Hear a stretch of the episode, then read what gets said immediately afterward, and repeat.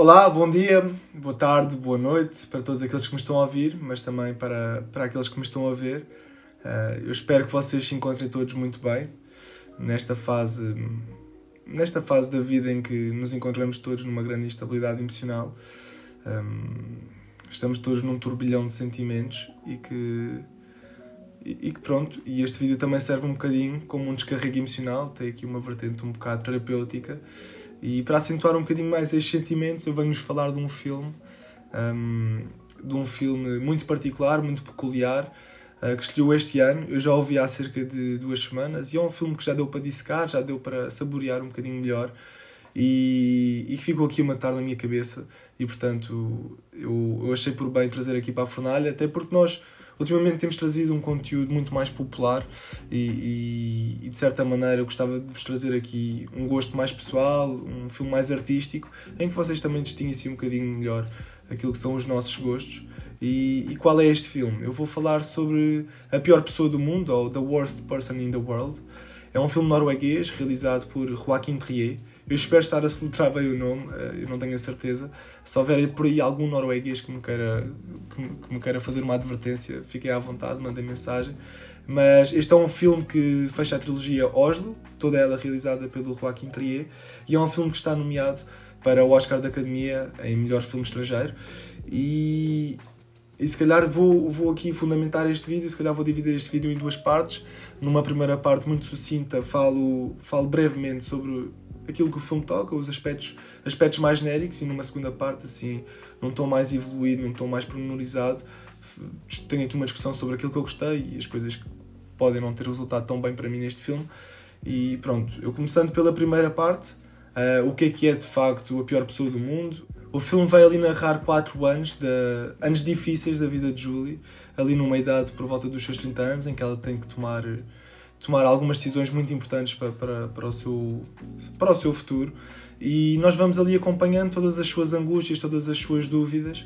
um, em relação aos seus relacionamentos, em relação à sua própria carreira profissional e, e até mesmo em relação aos seus laços familiares. Uh, o filme vai se inserir ali num, num, clima que eu gosto muito, tem ali um clima realista, sob uma luz natural, mas que ao mesmo tempo é um filme que nos permite especular, é um filme muito interrogativo e que, e que nos faz, sobretudo, questionar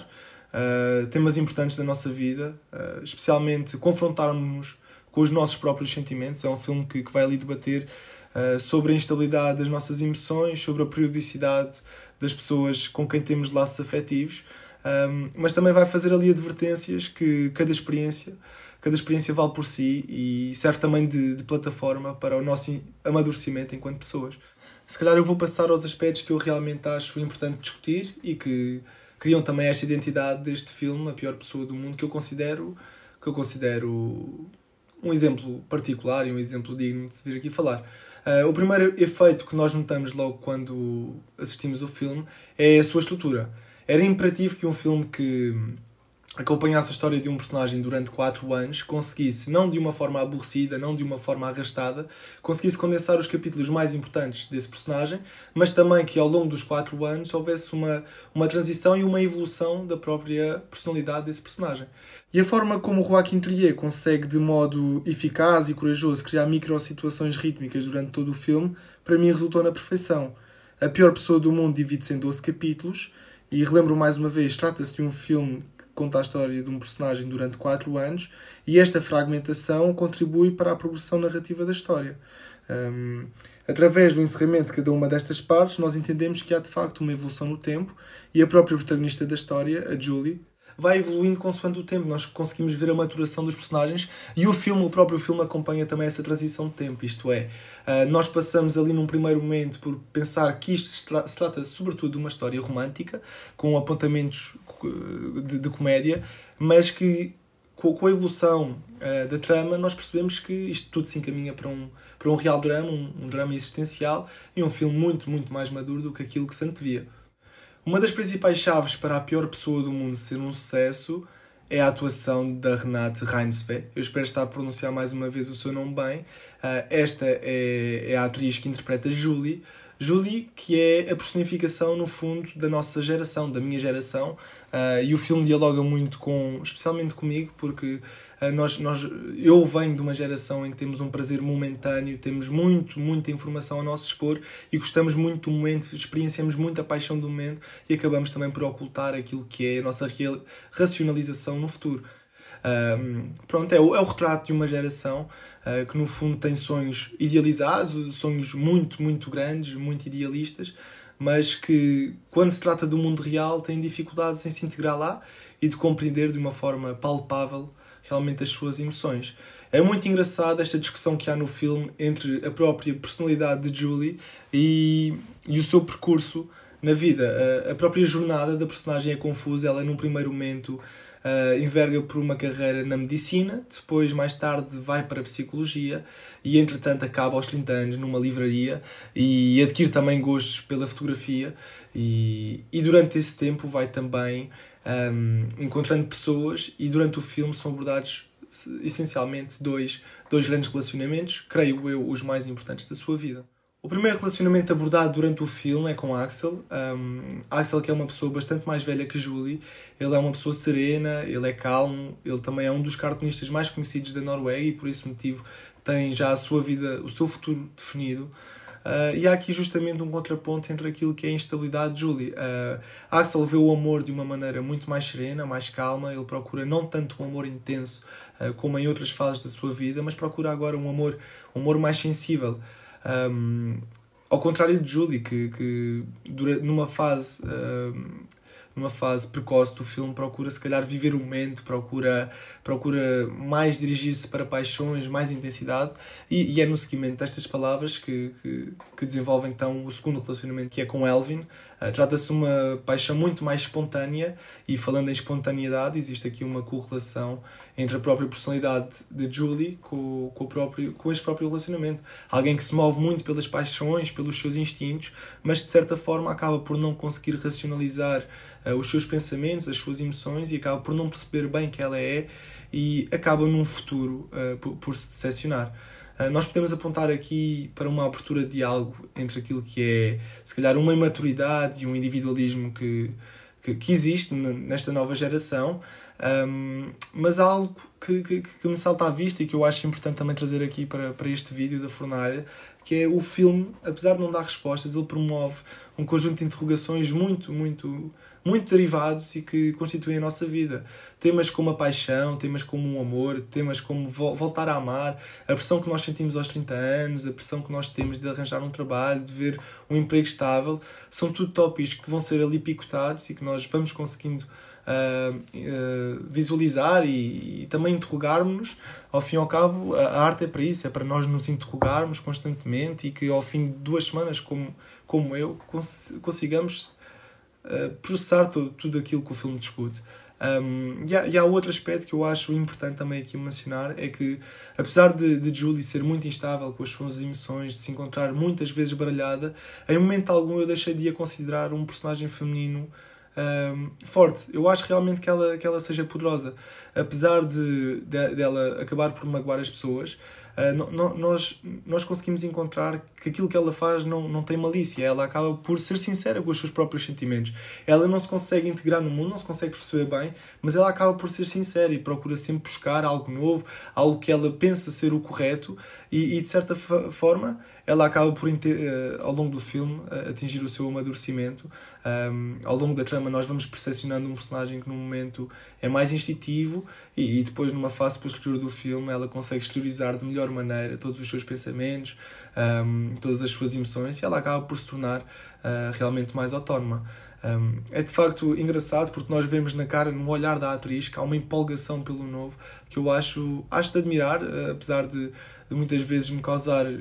estranheza. Uh, é, um, é um personagem que eu considero um personagem feminino bastante interessante.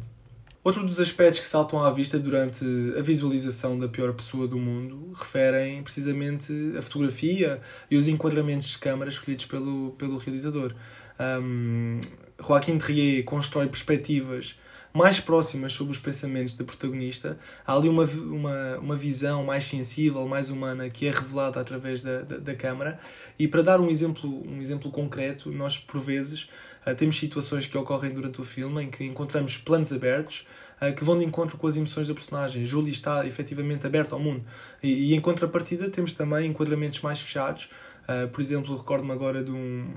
de uma cena com um enquadramento muito fechado sobre uma relação em que Julie não consegue visualizar ali um futuro melhor, não consegue visualizar ali qualquer percepção de mudança e, portanto, acaba também a fotografia por auxiliar aquilo que são os pensamentos da protagonista.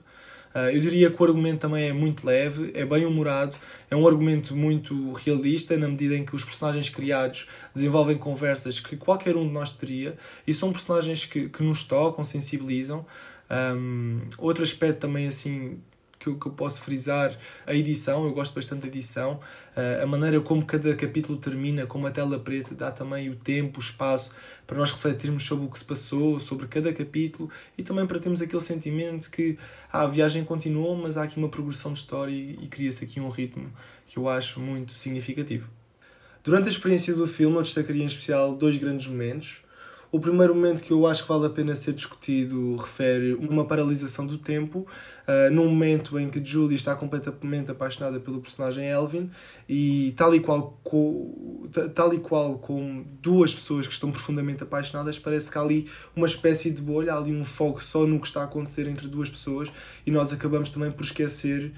o, o, o que está ao nosso redor e a maneira como Joaquim Trier faz a paralisação do tempo, ele anda por todo o ambiente com uma câmera na mão uh, e eu achei isso natural e, e, ao mesmo tempo não me pareceu nada superficial, pareceu-me orgânico e não, não foi nada precipitado. A outra cena que eu não podia deixar de lado, afinal, para mim é uma das grandes sequências do cinema, tanto em 2021 como em 2022. Uh, eh, acontece já ali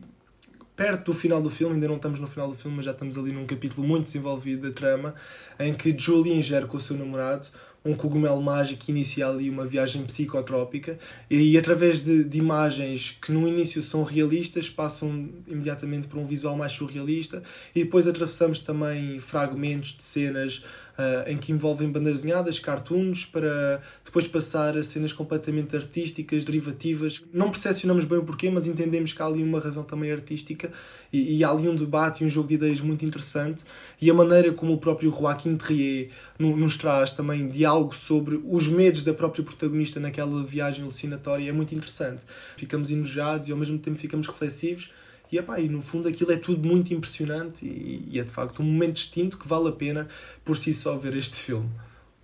E à medida que, que, que, o filme vai acabando, à medida que progredimos para o final, nós temos ali, se eu não me engano, se é no último capítulo, é num dos últimos capítulos, uma das cenas mais comoventes do filme, em que Julie se, se reencontra com um ente querido dela, já não o vê há uns largos anos, e aquela pessoa com quem Julie dialoga está numa fase terminal e até por esse motivo acaba por se tornar uma sequência bastante emocional, uma sequência que nos toca no coração, vai direto ao nosso coração, até pelas próprias conversas que são desenvolvidas entre as duas personagens. E algumas perguntas são deixadas no ar, perguntas sobre a felicidade, sobre a maternidade,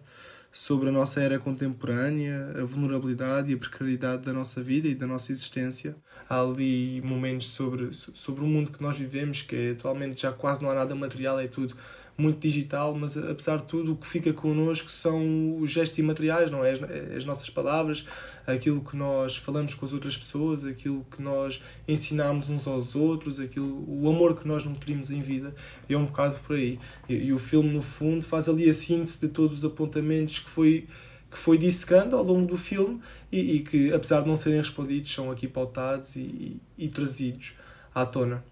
Como apontamentos finais, eu diria que um dos fatores que possa comprometer a experiência do filme, a pior pessoa do mundo, seja nós não nos conseguirmos envolver emocionalmente com o protagonista da história. Um,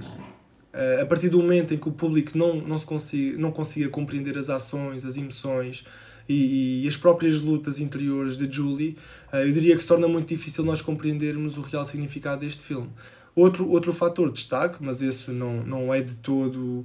um, aplicado a toda a gente, para mim não é pelo menos, mas tenho que considerar esta parte porque estou aqui a falar para, para a fornalha e eu sei que, que nós temos aqui um público também que é um público derivado, mas também temos um público uh, de gosto, de, de gosto